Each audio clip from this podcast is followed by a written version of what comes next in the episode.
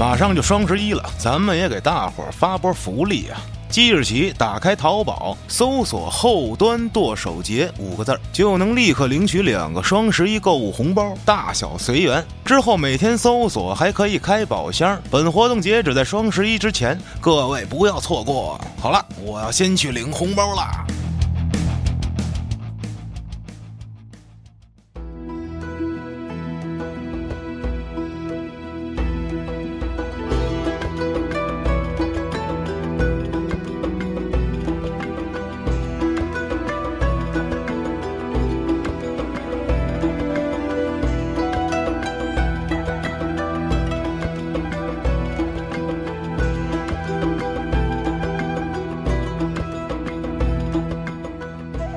说历史，笑谈有道，欢迎您收听由后端组为您带来的《胡说有道》。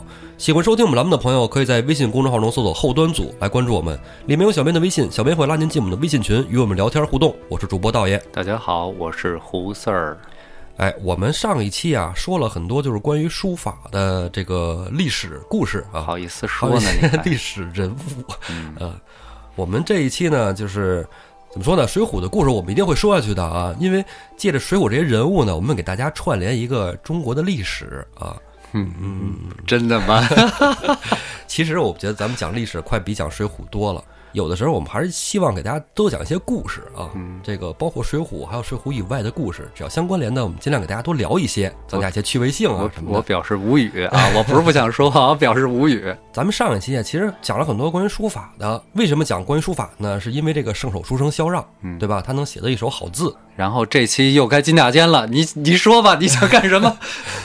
上一期其实也带了一嘴啊，嗯就是这个金石篆刻、啊。你看，果然不想让他们上山，你果然不想让他上们上山是一定要上的，对吧？因为上山还有大事。这样，咱先说啊，这集能不能上山？这集吧肯定上。好，肯定上啊！啊听众朋友们不要换台啊，这集肯定让他上啊。嗯咱们说金大坚之前呢，说的这个金大坚的能耐对，啊，是能刻章。这刻章呢，这个在古代啊非常有传承，是不是？嗯，咱们上一期也说到了这个呃钟鼎铭文嗯在青铜器上有篆刻，对，然后就是我不对了，然后 就是我的不对了。你 也知道啊。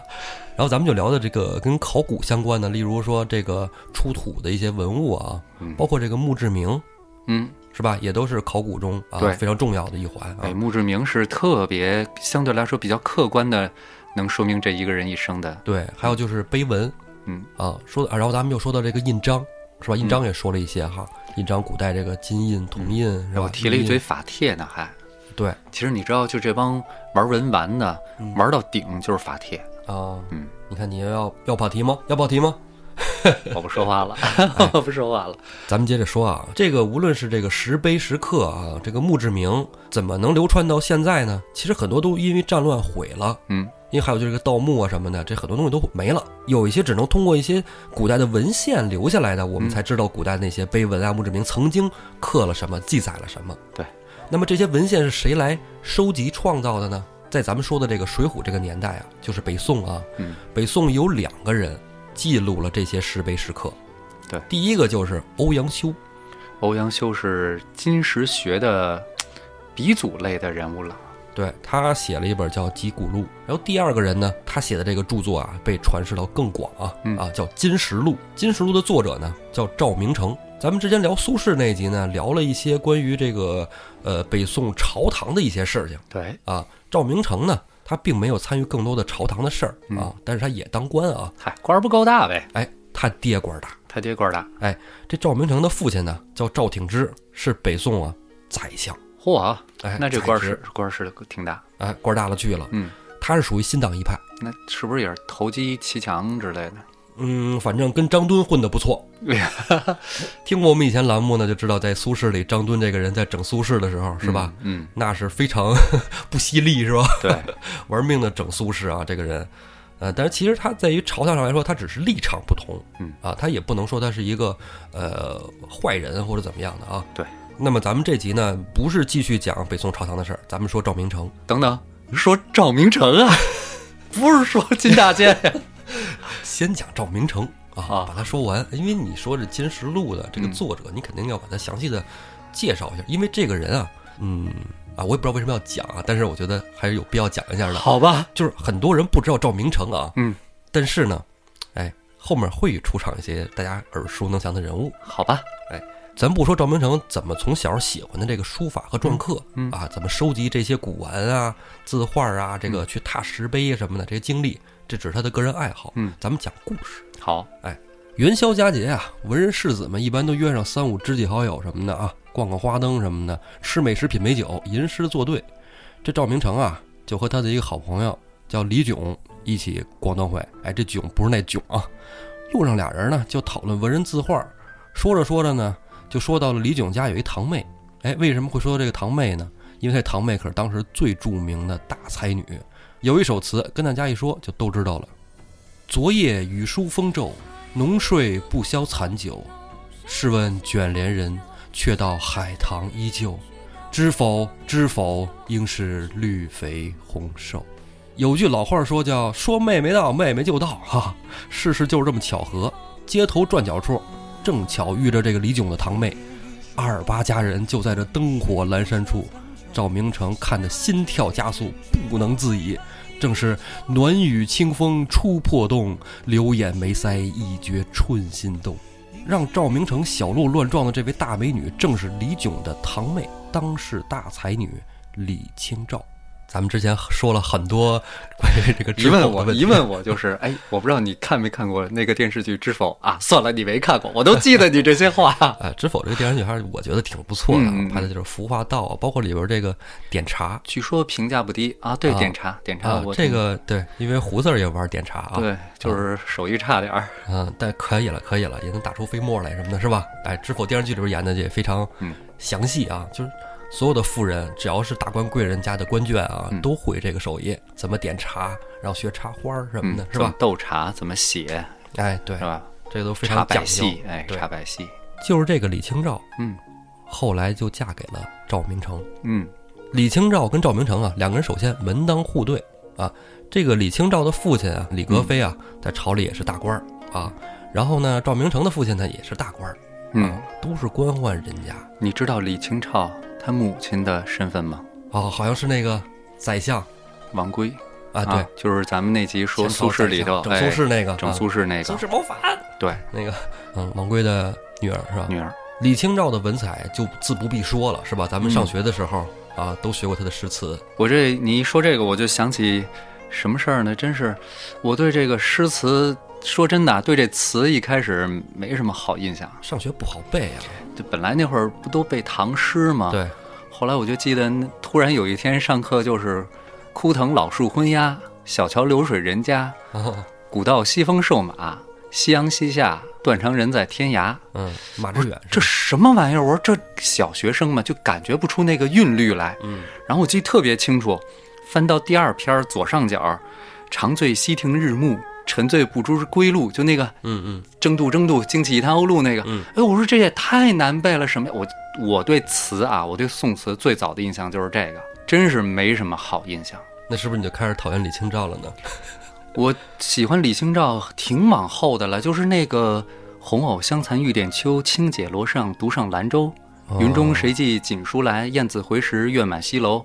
花自飘零水自流，一种相思，两处闲愁。哦，此情无计可消除，才下眉头，又上心头。我是从这首典型婉约派啊。才开始，就是对李清照，嗯，对她那个不好的印象才消除。啊，看来你也喜欢这种袅袅婷婷的东西啊。是，李清照这么有文采，这赵明诚啊，其实也不输于李清照。嗯只不过那个时候啊，赵明诚啊，并不善于写这种诗词，嗯，他对这种击鼓的这种古文啊，这种去踏更碑啊，偏重一些。对，更喜欢这种东西。嗯哎，如果他要喜欢诗词，可能跟李清照反而会俩人聊不到一块儿去，因为你觉得我不好，我觉得你不好，哎文人没准儿相轻啊，是吧？李李清照还还说苏轼那词写的这个那个的呢吗？对呀、他们之间互补。嗯哎，互补，他这些东西呢，李清照完全不懂，哎，就更感兴趣了。因为李清照这个人呢，本身应该会清高哎，啊、首先他的家庭环境摆在这儿了，对你说的这个没错，这女人得被男人身上一些魅力吸引，独特的气质，哎、对对对是不是？啊？你看情圣的一面出来了，哎，谁谁？那个笑啊，不是，我就说嘛，就说这事儿啊。李清照被赵明诚吸引着，就你一聊到这情情爱爱的事儿啊，就你脸上那个都快把你眼镜顶下来了，你知道吧？就特别自然，这是自然的感情流露，你知道吗？我就特别喜欢说这个这种事情。嗯，好吧，人俩人特别好啊，嗯这个是好事儿啊。俩人的夫妻感情啊非常和睦嗯啊，这个并不会因为说李清照写诗词好，然后闻名于街巷，赵明诚就觉得哎呀我媳妇儿比我强怎么着的。曾经有这么一个小故事，嗯赵明诚啊拿了这个十五首词，嗯啊，其中有十四首都是他写的啊其中加了一一首是他媳妇儿写的，然后拿给哥们儿看。对对哎他们文人之间不经常就是、嗯是吧？有局 party 是吧？是，然后呢聊天儿说你看这十五首词都我写的，你看看哪首好，你们看看嗯鉴赏一下。很多朋友就看了，说这看完了以后，哎，基本上意见是一致的，嗯。都说其中啊有一首词写的最好，叫“莫道不销魂，卷帘西风，人比黄花瘦”。啊，哎，就这首词，人家看出这个词真好，哎，长能耐了啊，老赵可以呀、赵明诚想着，哎哎哎哎，可以可以可以可以。赵明诚回到家跟媳妇儿说：“媳妇儿，你真能耐，嗯，我拿了咱十五首词去，然后其中把你那首加我那里边了，然后我抄了一遍 人。就说你那写的好，又说你那好，哎，你真厉害。就说这他们俩这个夫妻感情啊，特别好。特别好。这李清照真是很受赵明诚宠的感觉，对，这夫妻感情这么和睦，我们的故事讲到这儿呢，嗯其实就没有什么意思。嗯但是呢，生活中啊，总是有一些事情发生的让你措手不及。嗯。元佑党争开始了，元佑党争啊，裹挟了好多人，元佑党列了好几十个。刚刚咱们说的这个赵挺之啊，就是这个赵明诚的父亲，他属于新党。然后李清照的父亲李格非啊，咱们这儿简单的说两句嗯，啊，他是一开始是韩琦的学生，就是他科考的时候啊，他的这个韩琦，北宋名相韩琦。啊对，韩琦，咱们之前节目里也讲过啊。然后呢，他的文章啊又被苏轼指点过，啊，他就自称啊是苏轼的学生，也被被沾包了哎，对，也被当时世人呢被称作就是后四学士啊。啊。对，苏门四学士本身是有人的，对对对，黄庭坚、黄庭坚、晁补之，赵不知，嗯，嗯，张磊。那个秦观，啊，秦观，嗯。对，因为李格非啊是后四学士，所以当时啊宰相张敦把李格非一开始没挑明说要整他的时候，嗯是把他叫过来了，说呀，呃，我让你当这个检点，哎，然后呢，你去给我查一下元佑党人的问题。李格非说：“你这不是，这不就是给我是吧？嗯身上抹屎吗？我不就是被归恶了元佑党人吗？你们这不是心知肚明吗？让我去揭发自己的朋友是吗？对，不行，不干。张敦说：“你不干。”张敦整整人的手段，咱们在苏轼里也讲过。对你不干就甭干了，是不是？你们家里所有在朝当官的，都给我滚回老家去。等于就不让在东京待着了。对必须离开汴梁城嗯。李格非啊，因为这个元佑党争嘛，被贬了，贬回啊就是他的原籍明水。李清照呢也跟着回去了，为什么呢？不让元佑党人在京城逗留了。等于赵明诚他们家是新党，所以应该是官路亨通。嗯，结果呢，儿媳妇儿家亲家，是吧？对这一下连东京都不能待了，成了这个犯官了，对，因为赵挺之还是在新党里算是比较激进的比较激进一个，啊。对对对。这赵明诚跟李清照夫妇啊就此分离了。据说啊，这赵挺之为什么这么整李格非啊？嗯为什么非得把李清照也给吃瓜老？其实他是可以护住这个儿媳妇儿的。嗯，为什么还得把他弄走啊？因为据说李清照不能生育，哦没给他家生个一男半女。那这也有点阴了。对，而且李清照啊性格清高，并不接纳这个赵明诚纳妾。哦但是赵明诚，这都是传，这都是据说啊，嗯据说，因为咱不可能回到那个时代去问问他。赵明诚，我采访你一下，嗯你媳妇儿是不让你纳妾吗？赵明诚说是。闪度啊，这是。对，赵明诚呢跟李清照俩人感情特别好，所以也觉得没有纳妾的必要。有没有孩子，这个看老天爷。丁克，哎，这不重要，反正俩人夫妻感情特别好，俩人经常会因为一些，比如说两个人就是下午的时候啊，点上一碗茶放在那儿，咱俩写写词写诗，哎，谁写的好，或者什么讲个历史故事，哎，你也知道你讲个好，嗯。谁写的字好，谁写词好，喝那一碗茶，嗯，其实就是一个玩儿哎。娱乐，哎，夫妻感情特别好。啊。哎但是这回你分离了，分离的目的呢，也是让赵明诚你赶紧给我纳妾，要不你给我和离。赵明诚就说，如果这两个非要选一条的话，那我只能选择纳妾了。嗯，然后赵明诚就纳了妾。李清照呢，那也知道，知道也没有什么办法，但是他确实不能生养啊，这个事儿他自己心也心知肚明。嗯赵挺之在朝堂上扳倒了蔡京啊，之后就当上了宰相。哎，但之后没过多长时间就解除了党禁了，哎，就元佑党人都哎放回来没事了。李清照呢也回到了东京汴梁，不到一年，蔡京又重夺相位，这给赵挺之给气得不善，一下啊没过多长时间就给气死了。重夺相位的蔡京啊也没有放过赵挺之的家人，被夺了阴封官位的赵明诚带着妻子李清照就回到了老家青州。虽然失掉了昔日在京城丞相府中的忧郁生活啊，但是然而却得到了居于乡里平静安宁的无限乐趣。两口子志趣相投，哎，生活的和和美美。对，因为当时元佑党争的时候，是把这些元佑党人的名字都雕在一个石碑上，哦，警示后人，包括这个宗室不能和元佑党人的子女后人结婚通婚。徽宗是一心想学他爸爸神宗啊，接着搞这个王安石变法那一套，所以蔡京凭借着新党的人的位置才能上位嘛。嗯，但是徽宗后来还是把元佑党人的这个事儿给平反了，把元佑党人那个碑给砸了。哦，哎，所以就是好了是吧？哎，对。当然，蔡京被罢相时间很短，这个咱们之前在王安石那期的结尾我讲过，一年的时间，通过童贯重新他又由杭州的知州又回到了这个京城里头，哦一年之内连升三级，又重新当上了宰职。夫妻团聚了以后呢，俩人就开始就是说，那咱们就是反正也回了老家了，也不像在在那个京城是吧？咱俩多出去玩玩吧，就是找什么各种碑，咱们踏碑去，倍儿高兴。俩人收集了各种的碑的踏文，嗯，后来就说我自己要开始写一本书了，我想把这些踏文都记录起来。当时没有起名叫《金石录》，只是想把这些东西都记录下来。有这么一想法。对，然后夫妻俩就开始实行这件事儿，哎，也非常快乐。两口子在青州待的日子呀，挺幸福的。但是这好景不长啊，家里出事儿了。靖康二年春啊，赵明诚的母亲去世了，哎，他得回老家奔丧啊，就来到了金陵。没过多久呢，哎，就成了这个金陵江宁的知府。他奔丧是自己回去的嘛，因为李清照在家里还还在青州写那些，呃，《金石录》的内容嘛，在他整理文物，就跟媳妇儿嘱咐了一下，说你继续在这个书上帮我整理啊，嗯，嗯这个资料，我得回家奔丧了。对，等于就是说他们由一个兴趣，因为要著书，就有了一种使命感对，啊。然后夫妻俩呀又再次分开了。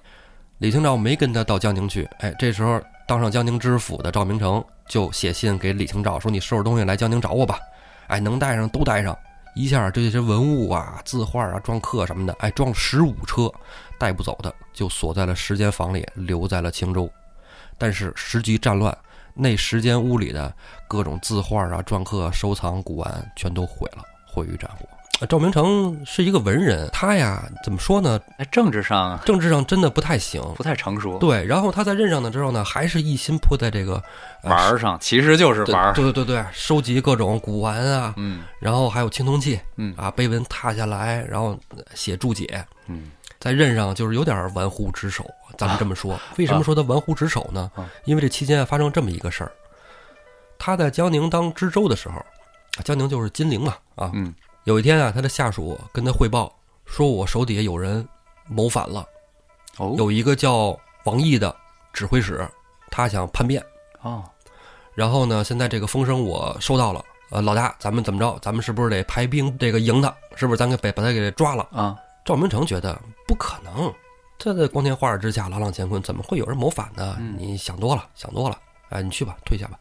为什么？他正正在那儿写书呢。嘿呃，然后这个副手啊下来了以后，就觉得这王毅谋反这事儿呢，我觉得能实锤嗯。如果就算这事是个意外，那肯定是好的，嗯但我也要做一手准备。然后这个副手啊，就组织一些兵马嗯，哎，排兵布阵，等着晚上来这儿这个反叛军。嗯嗯结果果不其然，让他给猜中了，这王毅果然谋反，很快就被平判了。为什么？啊已经有准备，有准备备有准备，平判了。然后这副手啊，他就说说，既然我平判了，我跟知州大人说一声哈，咱也不是说呃表功，我就告诉他一声。然后王毅现在已经被这个杀死了啊，哗变的这个士卒们已经安抚好了。嗯结果他回到了这个府衙之后，进门一看，赵明诚顺着绳从窗户上跑了，跑了弃城而逃。就是因为他这弃城而逃啊，朝廷就觉得这人当不了官，就给他给骂下去了。这种是吧？好事不出门，坏事传千里嘛。李清照就听到了，嗯，李清照心里啊就跟咽了一个苍蝇似的，嗯哎就觉得 有点膈应。但是呢，大老远也见不着自己老公，是吧？嗯想聊聊说说也说不了。因为李清照，你你别看他是婉约派的词人，但是他的诗文这个风格跟他的词截然不同。对，后来没过多久啊，金兵就南下嗯打下来了，打到青州了。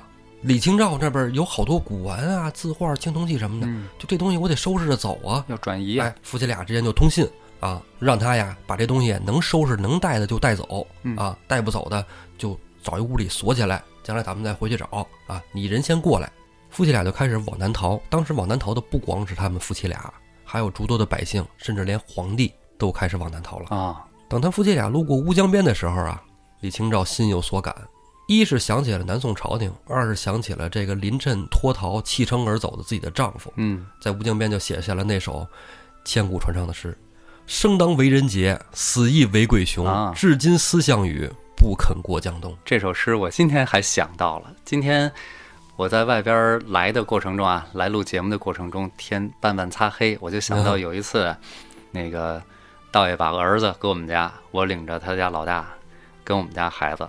一路走呢，一路，哎呀，小朋友讲点什么呢？我给他们讲什么叫妖魔鬼怪，啊，像写诗什么叫魑魅魍魉？完了，讲到这个鬼，我跟他们说，我跟我说人死了就是鬼。哎，道爷家儿子就像刚才他一样，胡叔说是不是生当为人杰，死亦为鬼雄的那个鬼？哎呦，我当时一想，可以呀。当时道爷家儿子啊，二年级，啊，小朋友都背诗嘛，这学啊校是吧，也是要考的。哎，你看他们这一接触李清照是吧？嗯，是这个，咱们的一接触李清照是吧？难背。难背，哎，李清照在这块儿呢，心发感叹，但这句诗呢，让赵明诚心里听着膈应。嗯。赵明诚一想，我媳妇儿看不上我，哎呀，我媳妇儿觉得我窝囊。对，因为他后两句是“至今思项羽，不肯过江东”嘛。项羽当时在乌江边是吧？宁肯我脑袋搁在这儿了，我也不能回去，无颜面对江东父老。对，哎，他就觉得这个，哎，弃全城于不顾，我自己也一直悔恨。你这李清照刚才咱也说了，这诗文他是真是诗言志，词言情，他的词全都是那种。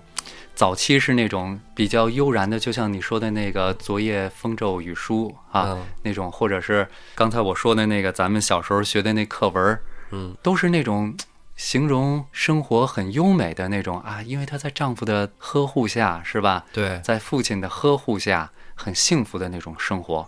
晚期她的词就是那种什么寻寻觅觅、冷冷清清、凄凄惨惨切切，对，乍暖还寒时，最难将息，就是那种感觉。但是她的诗“生当为人杰，死亦为鬼雄”，包括她后来还写了那个“南渡衣冠少王导”。对，王导咱们上期讲到了，对吧？北来消息欠刘坤，刘坤是谁？刘坤就是刘裕的军师，宋齐梁陈南也朝是引经据典啊。刘裕的军师刘坤，就是他这种 研制的诗里头，充分表明了怎么说呢？那种好战、主战的情绪。嗯，他们夫妻俩一开始刚结婚的时候那种甜美啊，嗯，到后来慢慢的就消磨了。无论是这个婆婆家给她穿的小鞋儿是吧，不能生孩子。还有自己是吧，自己爹让自己公公给整了嗯，是吧？这一出，然后自己老爷们儿呢又不争气，时局又这么混乱，嗯，然后李清照跟她丈夫俩人的关系就越来越差。后来啊，第二年就因为这事儿，赵明诚啊就没了，人就没了，嗯死了就死了。对，四十九岁的赵明诚就这么死了。那个《金石录》基本算是写完了，但是《金石录》的后续还没有写完。四十六岁的李清照就接下了这个《金石录》后续的撰作。后来金兵南下，宋室南迁嘛，李清照呢就拉了这十五车东西送到了在洪州当官的他弟弟李航那儿。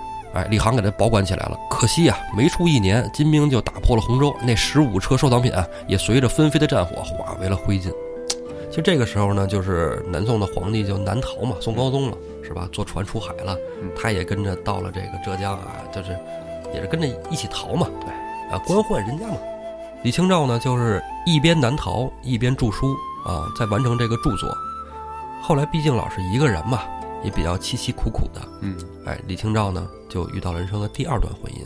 李清照第二段婚姻呢，这个男人啊叫张汝舟，张汝舟也是一个当当官的啊。后来就是宋朝变成了南宋嘛，嗯，南宋。然后当时也是跟这个北方呢也达成了是吧协议啊，和议之后呢就在临安这儿了。临安就是杭州，啊杭，州对，李清照呢就嫁给了这个另外一个当官的张汝舟啊。嗯张汝舟一开始呢对李清照特别好，但是呢，其实他是有小心思、小计谋的。哎，因为人都知道李清照家里有私藏，对啊，其实啊，他在青州藏的那些东西早就都没了啊，嗯都被战乱中就是损毁了或者被抢走了，他身上没东西了，身上没什么了，但只有那本书，他一直还还在记，呃，做注释。嗯，但是张汝舟不知道，甚至别人也都不知道，都以为说这个李清照啊家里边还有好多值钱东西呢。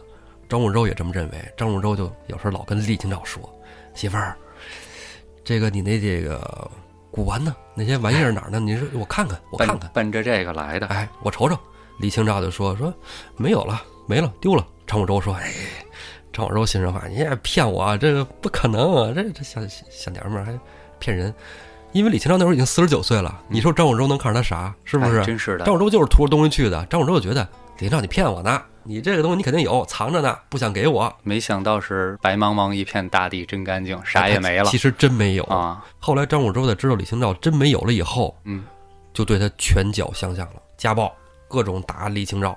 李清照什么出身啊？对吧？官宦人家千金小姐，之后又嫁给了宰相之子。虽然说赵明诚不怎么样吧，是吧？嗯至少夫妻关系非常好啊。嗯这回突然来了这么一个，李清照能忍下这口气吗？肯定忍不下这口气呀、嗯就把张汝舟给告上了衙门。嗯，告他什么呀？张汝舟因为啊科举的时候徇私舞弊，啊，啊，他这官啊来位不正，就给告上去了。宋朝的时候啊，这科举是天大的事儿，对，天大的事儿。这上如果做手脚，你作弊或者什么的，这是要下大牢的。张汝舟就要被下大狱。但是这时候朝廷里啊，因为都知道李清照什么来头啊，嗯就跟他说：“说我跟你家老爷子都有交情啊，嗯来了个大官儿，跟他说说你可想好了，告自己丈夫可是要蹲两年牢的。对，有这么一说。”李清照就说：“蹲两年牢我也认了。”哎，我不能再让他打我了。说大爷，你看我这身上这打你看这的，是不是？你看这脸上啊，身上没没没没有没身上没身上啊。你看我脸上打的，头发给我薅的，我天天生不如死。如果说他要进不了大牢，我宁愿死了。朝廷一看，那你心意已决，那就这样吧，因为法律不容情嘛。对。后来呢，确实因为李清照的经历太惨了，嗯，张汝舟确实家暴啊，然后朝廷上啊都给他求情，嗯啊，求情。后来这两年啊，缓期执行了对，就算没啥事儿，是吧？因为在宋朝的这个时期啊、女人的地位其实又是回到了一个很不好的一个境遇，因为都是束之高阁。咱们嗯之前讲过那个潘金莲儿，嗯，对吧？天天就在屋里待着，为什么呢？嗯，你看苏轼有一个政敌程昱，啊啊，是？吧？就是这个程朱理学，嗯，朱熹。宋朝到这个时候，程朱理学又重新兴起了。女人讲三从四德，三从哪对三从？对吧？父在从父，从父从夫从子，对，嗯父子从夫。所以她，女人她是一个男人的附属品，说打就打，说骂就骂。对，今儿到了南宋，女人地位好像又更低了，对，是吧？为什么宋江其实杀死阎婆惜，他其实是不用偿命的？对，李清照后来啊，虽然没蹲大狱啊，嗯，用两年的时间完成了《金石录》的后续，哎，这一金石学中的举足轻重的著作就完成了。但是之后呢，心情非常低落，也就没有再考虑嫁人不嫁人的了。嗯，对，这一辈子对感情也慢慢的变得失望了。，刚才我不是说了吗？嗯，寻寻觅觅，冷冷清清，凄凄惨惨切切呀。没错。但是这一辈子他活的命啊，还挺长啊。人活再长，终有一死。七十多岁的李清照啊，晚年生活并不幸福。这位爱喝酒、爱斗茶、识音律的大才女，哎，在凄凉中啊，孤苦的走到了人生的终点。流传千古的，除了李清照这些诗文，还有就是她和丈夫同时写的这个《金石录》。啊，对于李清照、赵明诚夫妇啊一生来说啊，为什么我把李清照搁到前面呢？嗯，要是从历史角度来说，李清照的名气要大于赵明诚，但咱要从金石角度来说，赵明诚那是肯定是对一顶一的。其实你要从文化流传来讲的话，金石学非常非常重要。对对对，他这本《金石录》那有举足轻重的地位。对，其实就是这夫妻俩，除了在刚结婚的那一两年里也感情不错，之后就是在青州，青州，青州了。对他们在青州的时候算是团聚啊、那么一段时间对啊，志趣相投。但是呢，说到青州啊，在公元一一一五年，哦，这你都能记得？咱们之前说过呀，一一五年宋江不是那个跑回乡了吗？因为那个皇帝宋徽宗封封立了太子，册立了太子，哦天下大赦。宋江这不是才去江州吗？哦哦，对吧发配江州。哎，啊这一路上发生了许多事情，包括花荣、秦明，对吧？这些事情就发生在青州。当然，这是在李清照哦他们之后十来年的事情了。好，我为什么这么拐弯儿，生生生外道超车呢？是吧？因为我们一开始就说了，这期咱们怎么着也得让二位上了山吧？上山上山啊！啊，咱们说回金大坚啊，这个金石学，咱们就，咱们就点了一件。其实说说李清照没有毛病，为什么呢？他跟苏轼一样，都是生活在北宋的人，只不过李清照命长，活到了南宋啊。嗯，对，咱们说水浒，说宋朝，好像不跑题吧？好吧，啊，反正说了青州是吧？后面还会再重新提到慕容知府是吧？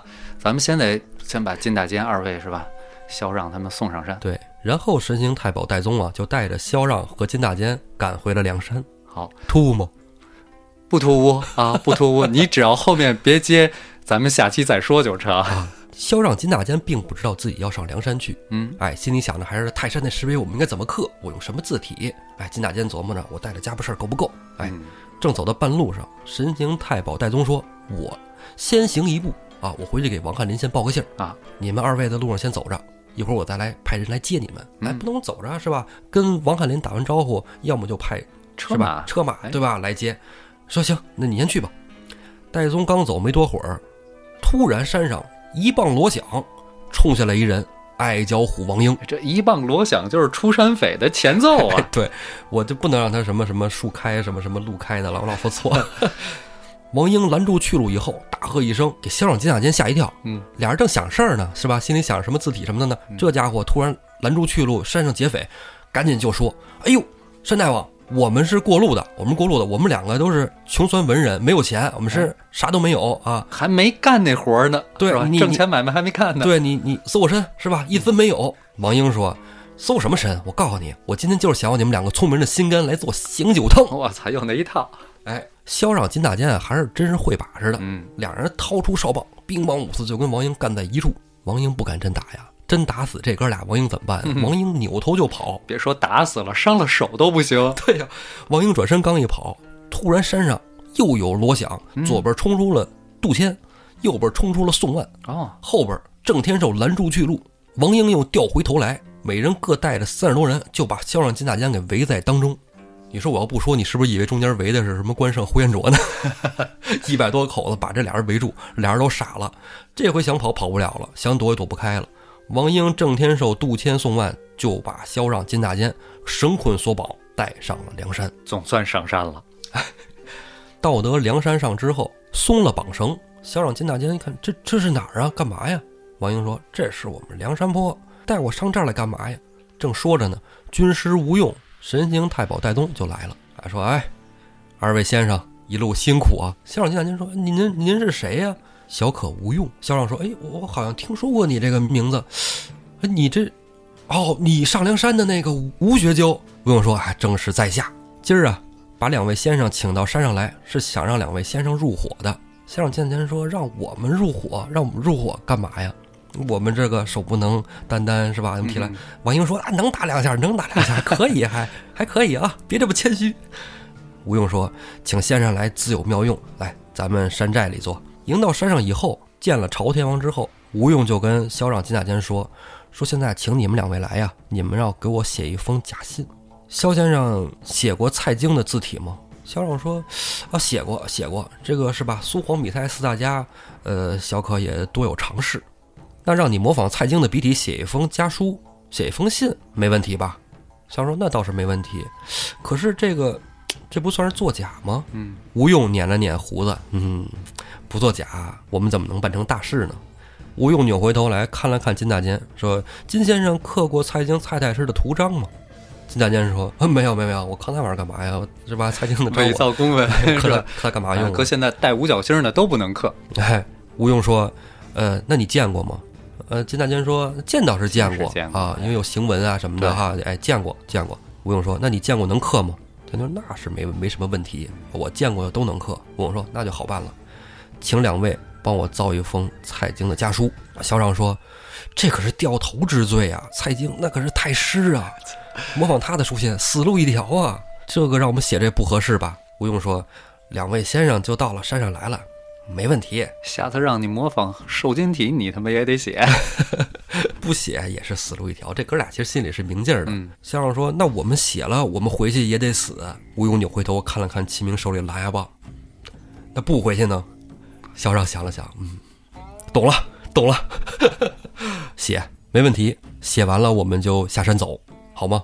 吴用说：“没问题，你写完了你们就走你们的啊，没关系，入不入伙的咱们再说。今天晚了，明天啊，咱们再开始动手。今天歇息一晚，等第二天早上，萧让金大坚刚走到大厅里来，山下就有人上来了。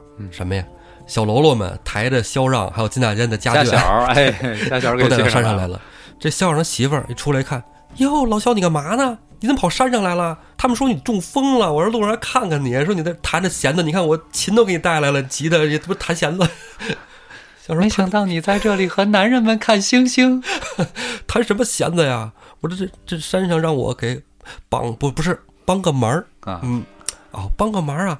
那你说怎么把我们也都接上来了？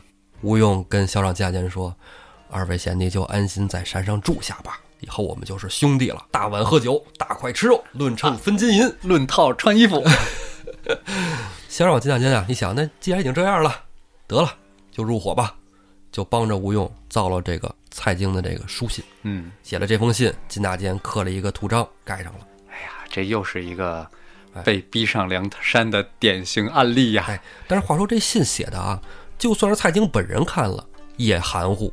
为什么？字体写的是真好，真不愧为圣手书生。嗯，那么金大坚刻这图章呢，翰林蔡京刻的也是一模一样，嗯，不差分毫。